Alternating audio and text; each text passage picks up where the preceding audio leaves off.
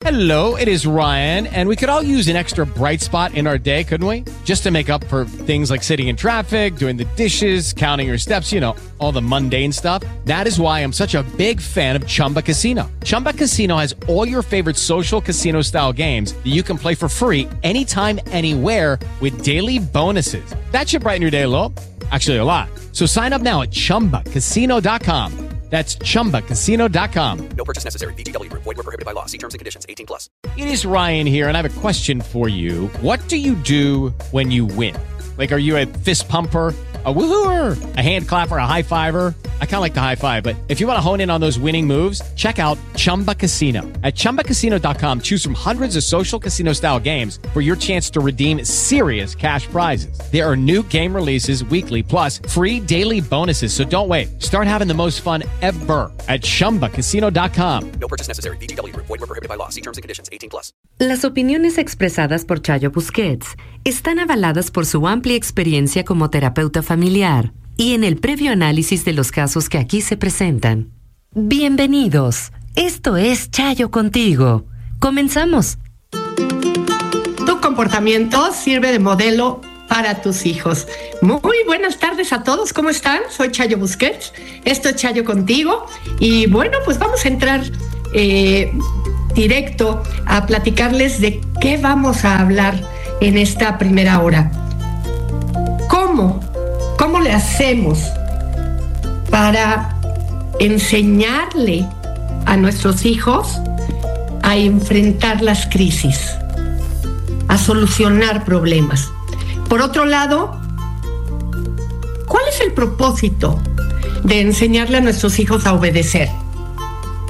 ¿Cuál es el propósito final? ¿Qué pasa en la adolescencia? Y con esto vamos a hablar de dos puntos. Uno, ¿cómo es que cuando logramos que nos obedezcan, ellos van a poner una clara muestra de desaprobación, acompañando el hecho de obedecernos? ¿Y qué significa esa desaprobación?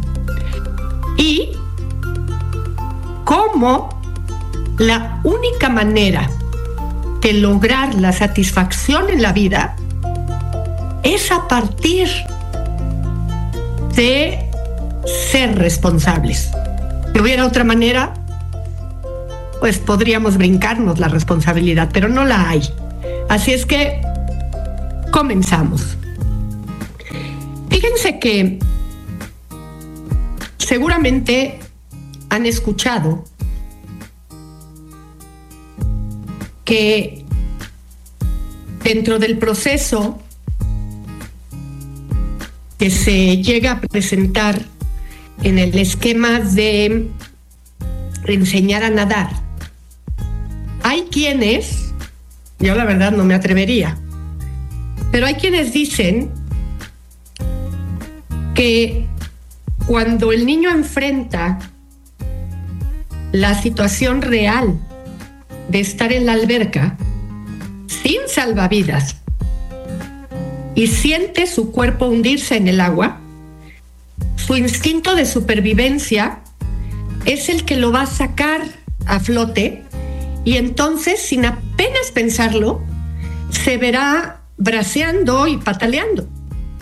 Y para su propia sorpresa, en algunos minutos se ve como el niño avanza por la superficie con movimientos relativamente coordinados. Y los que lo hacen explican que a nadar se aprende nadando. Y la realidad es que es cierto. Esto que funciona y que hay que tener cierta tolerancia eh, para lidiar con la incertidumbre de esos momentitos de malestar que el niño vive si lo sueltas en la alberca. Eh, y que, insisto, yo no lo tengo. Eh, pero sirve para explicar cómo en la vida la realidad es que aprender a resolver los problemas se aprende resolviéndolos.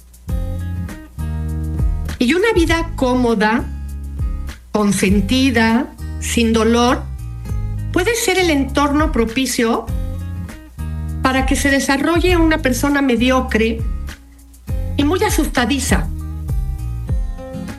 Y es que a veces los papás no tenemos esa tolerancia para generar un esquema de funcionamiento porque nos genera malestar soltar a nuestros hijos y entonces nos vamos nosotros a solucionar el problema porque pobrecito de nuestro hijo, ¿quién se atrevió a meterse con él? Y vamos corriendo a quejarnos a la escuela con la maestra, vamos a quejarnos, salimos en defensa, incluso nos metemos con el niño que se atrevió a quitarle el juguete a nuestro hijo, en lugar de decirle a nuestro hijo, ve y pídeselo de regreso. O acompañamos a nuestro hijo, pero solo para servir de respaldo y que nuestro hijo le pida de regreso su juguete. Necesitamos enseñarles a nuestros hijos a que ellos busquen la manera de solucionar, porque de lo contrario, si nosotros solucionamos siempre, ellos nunca enfrentan la solución a los problemas de su vida. Sin duda alguna, uno de los, de los eh, propósitos iniciales que tendríamos cuando queremos que los niños obedezcan es obtener la armonía cotidiana. Eh, una mm, casa en la que cuando yo le digo a mi hijo, métete a bañar y obedece a la primera, cuando le digo, recoge tus juguetes y lo hace y no le tengo que repetir 20 veces las cosas, pues sin duda alguna se fluye de una forma eh, espontánea, clara, no estamos batallando, no tengo que alzar la voz, no me desespero, eh, no estamos peleando, no repela, no llora, en fin. Todos vivimos más contentos cuando estamos en una casa en donde las cosas em, de alguna manera eh, fluyen eh, de mejor forma.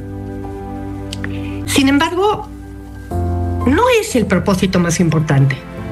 Lo que pretendemos cuando un niño obedece es que la obediencia se vuelva un hábito y en ese propósito de volverse un hábito, acompañado siempre del criterio, por favor, porque siempre me dicen, es que no es bueno que los niños obedezcan todo, porque entonces no van a oponerse al abuso sexual, no van a oponerse a la crueldad eh, de alguien en la escuela. Eh, no, siempre la obediencia tiene que ir acompañada del criterio que vamos formando al darle una explicación del por qué y el para qué, del propósito de lo que le estamos solicitando. Pero eso es un tema que trataremos en otro momento.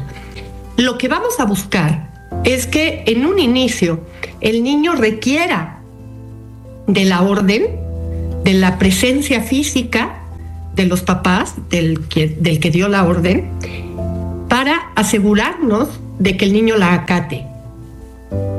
Durante un tiempo determinado, una vez que eso se hace hábito, el niño continúa con esa situación y logra responder,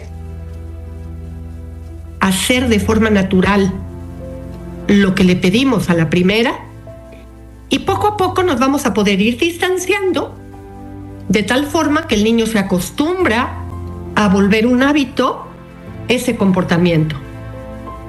Nos vamos haciendo para atrás. El niño ya nada más requiere que nosotros supervisemos hasta que llega un momento que se convierte en el sueño de todos los padres.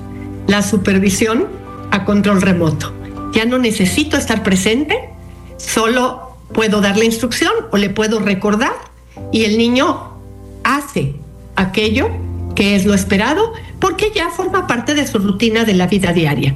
Y en ese sentido se acaba volviendo un acontecimiento o un comportamiento autorregulado que llegando a la vida adulta hace que la persona ya no necesite la instrucción de nadie más para llevar a cabo aquello que ya de, aquello de lo que ya se apropió por convicción personal. Ese es el objetivo final. Te recuerdo el correo es chayo arroba. Seguramente has notado que cuando tu adolescente te obedece, porque la realidad es que se resisten, pero también es cierto que obedecen. Y siempre que tu adolescente obedece, lo va a hacer con alguna mueca, con alguna cara, volteando los ojos, haciendo un ash, una horita, un tonito de voz que en alguna medida acompaña el proceso de mandar un mensaje claro. Lo hago porque no me queda alternativa. Este adolescente ya aprendió que si no hace lo que le pedimos, tendría que pagar una consecuencia con la que no está de acuerdo. Y como ya reconoce tu autoridad, deja una marca para que sepas que no está de acuerdo, que él preferiría hacerlo de otra manera, pero que está bien, te va a complacer, porque no quiere pagar la consecuencia de no hacerlo. Y de alguna manera eso le da su tinte personal. Algunos de ustedes me dirán, fíjate que no, que hay muchas veces que mi hijo no hace eso.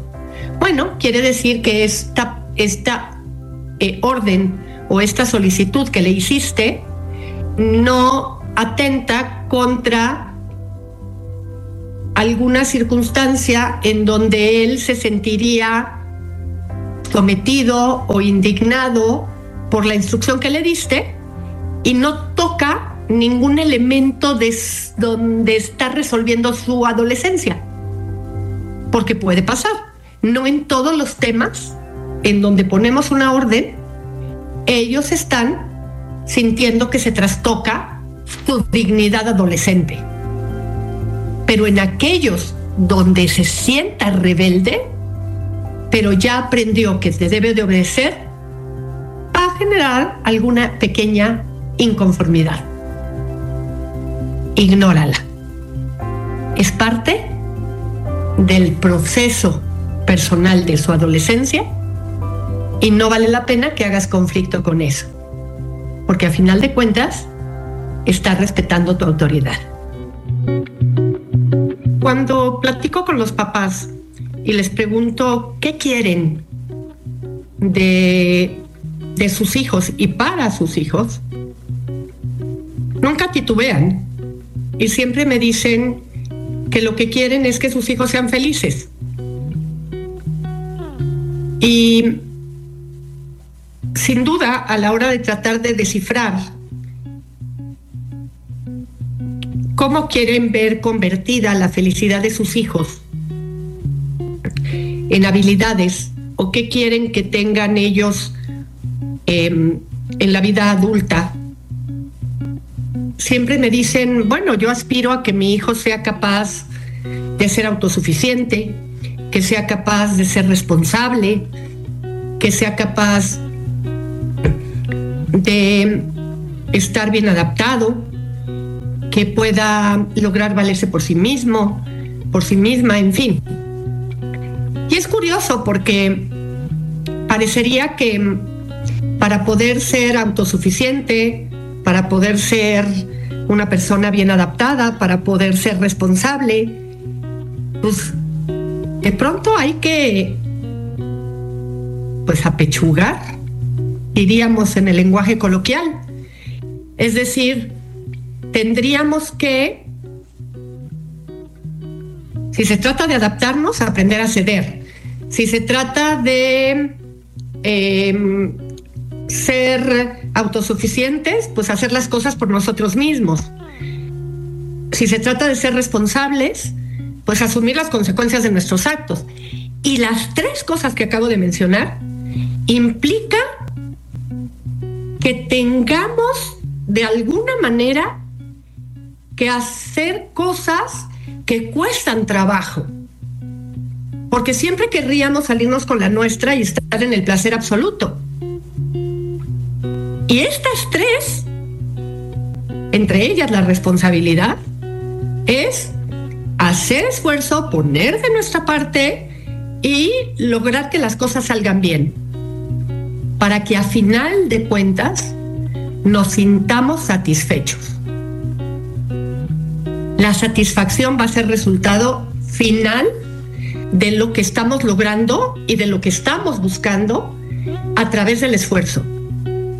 Y para eso tenemos que lograr en el camino un resultado apropiado ante lo que va pasando y no necesariamente hacer en todo momento lo que se nos antoja y lo que nos gusta.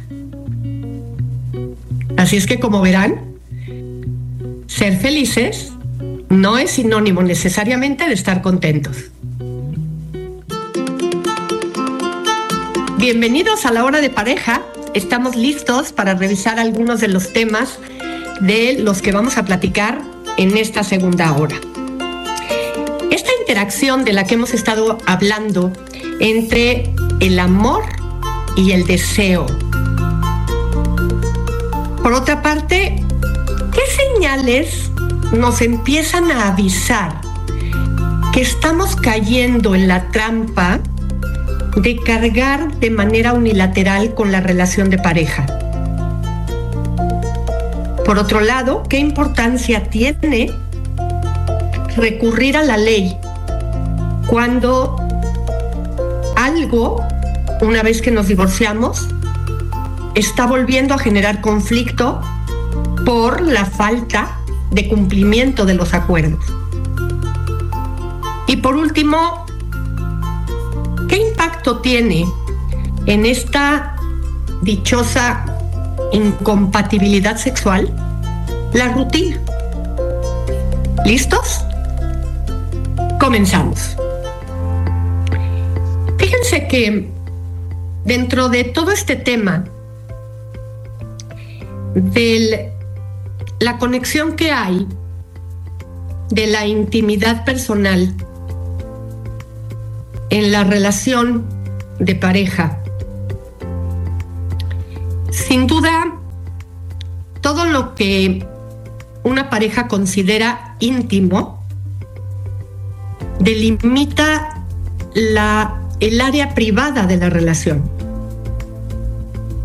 Y ese espacio físico, ese espacio emocional, ese espacio intelectual que una pareja considera que solo les pertenece a ellos. Si lo hablamos en lo personal, es eso que tengo con mi pareja en estos tres ámbitos y que considero que solo me pertenece a mí. Por eso cuando hablamos de infidelidad y yo les digo, ¿dónde empieza la infidelidad? Me refiero a esto, porque muchas veces las personas piensan que la infidelidad solo se da cuando estamos hablando del contacto físico. Y aún dentro del contacto físico hay personas que piensan que si te diste un beso, no es para tanto, que tiene que haber habido relaciones sexuales, por ejemplo. Pero hay personas que no, hay personas que piensan que si hay una conexión emocional con alguien fuera de la relación matrimonial y que eso tendría que darse conmigo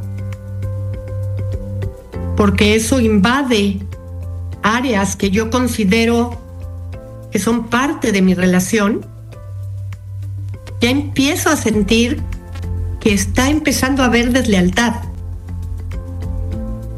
Y eso tiene que estar muy platicado dentro del ámbito de la, de la relación de pareja. no todo tiene que mostrarse ni compartirse. En la intimidad mutua se hace el amor, se tienen hijos, se comparten intereses, sueños, sentimientos. Y muchas veces se mezclan las partes fundamentales de, las, de la vida de las dos personas, pero fundamentales no significa que todas. La verdad es que el amor disfruta sabiendo todo sobre el otro, pero el deseo necesita que haya un poco de misterio, porque si no acaba perdiendo un poco de chispa. Y esa parte lo vuelve misterioso, lo vuelve complejo, porque por un lado el amor lo quisiera todo y por otro lado eso apaga el deseo. Y las parejas tienen que acabar aprendiendo a encontrar el equilibrio. No es fácil. No es fácil encontrar los puntos medios. Y aquí otra vez sale lo que es necesario. La comunicación. El cansancio físico, por no decir el agotamiento físico, y el mental que provoca una relación que no está siendo recíproca, viene de una constante sensación de que cuesta más trabajo sacarla adelante. Y por lo tanto, la energía que eso quita va desgastando a la persona que está haciendo el esfuerzo constante y todo el proceso mental de estar elucubrando qué pasa, por qué la otra persona ya no, ya no pone de su parte, estar sobre atentos, a veces incluso casi obsesivamente, se pone una lupa sobre el otro em, para ver qué si responde, qué no responde, cuánto se tarda en responder el mensajito que le mandé, em, si está haciendo caso a los esfuerzos especiales que hago para que vea que estoy tratando de, esforzarme, en fin, hay un sobreesfuerzo y por lo tanto un desgaste. La diferencia eh, que eso va generando cansa. Y lo que se empieza a percibir, y a veces realmente, como indiferencia por parte del otro, y la falta de interés, son las señales más claras de que se está empezando a cargar la relación de un solo lado. Y aunque cada pareja es distinta, hay autores que mencionan que es importante analizar cómo te sientes en la relación. Si siempre tienes que ceder, si sientes que tú pones más empeño, si sientes que tú tienes la carga, probablemente estás en una relación de este tipo. La doctora Weber, en un libro que tiene, menciona varios indicios. Estar con una pareja que no es recíproca provoca nunca sentirse seguro en una relación y dudas recurrentes sobre los verdaderos motivos que la otra persona tiene para estar contigo. La sensación de vacío cuando interactúas es otra señal muy clara así como sentir miedo de, molestar a la pareja o de causar un conflicto, de que el otro se enoje. Y muchos especialistas coinciden en que la persona afectada experimenta problemas en la autoestima y la sensación de que el bienestar propio depende de que dure la relación, porque de lo contrario tu vida va a sufrir una gran decepción y una pérdida de sentido. Y suele haber una percepción de que no hay un crecimiento personal y de que debe conformarse con pequeños momentos de conexión a pesar de que se necesita una intimidad mayor. Ahí claramente hay serios problemas y hay que buscar ayuda. te divorciaste y los aspectos económicos que se habían acordado no se están cumpliendo, tienes que evitar caer en la tentación de tratar de arreglarlos con la persona de la que te divorciaste. Porque eso puede llevarte a viejos vicios alrededor de la relación y ya te habías logrado zafar. Ya habías empezado a reanudar la interacción de una forma diferente en tu propia vida y cuando estos cambios se dan, es precisamente cuando tienes que ir a volverte a informar, a volverte a recurrir a la legislación, dependiendo de dónde vives, para saber qué es lo que te corresponde hacer en ese momento. Primero informarte para ver qué tendrías que hacer y considerar cuánto tiempo dar de espacio. Quizás valdría la pena hacer la pregunta de, oye, ¿está pasando esto? Eh, ¿Hay alguna situación por la que estés pasando que requieras un tiempo para restablecer los acuerdos que habíamos tomado? Y dependiendo del tipo de respuesta que recibas, pues dar el espacio o directamente, si la respuesta es desafortunada o desagradable, regresar y reincorporarte legalmente para que haya nuevamente la intervención apropiada al respecto. Porque de lo contrario, volverías, sin duda alguna, a tener una regresión en el proceso de esa circunstancia. Te recuerdo el correo electrónico, es chayo arroba radiocentro.com. En estos días hemos estado platicando acerca de lo que tiene que ver con la incompatibilidad sexual. Y uno de los últimos elementos que es importante tomar en consideración, además de lo que hemos hablado en días pasados, es que antes de tomar decisiones radicales, es eh, importante tomar en consideración que hay que salir de la rutina antes de irnos a puntualizaciones que puedan ser definitivas.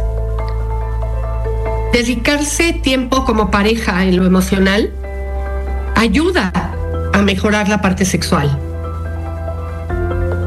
Volver a tener citas, preparar un viaje corto, sentarse a ver juntos una película, se vuelve importante para que se puedan reconectar. Los sexólogos o coaches sexuales ayudan muchas veces a las personas con ejercicios, con tareas para realizar en casa, en solitario o en pareja.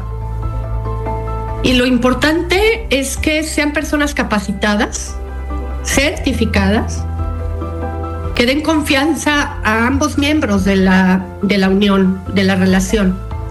Sin duda en un principio se va a sentir artificial, porque todo lo que rompe vicios que se habían acumulado dentro de la interacción de una relación, no va a surgir espontáneamente. Pero antes de darse por vencidos, antes de desahuciarse, antes de dar por terminado algo, cuando todavía puede analizarse últimos pasos, vale la pena darse oportunidades. Así es que tómalo en consideración, porque puede ser que no todo esté perdido y ya no pierdes nada al intentarlo. Si te aíslan, insultan, atacan, pegan o amenazan, no te confundan. Eso no es amor. Audio Centro.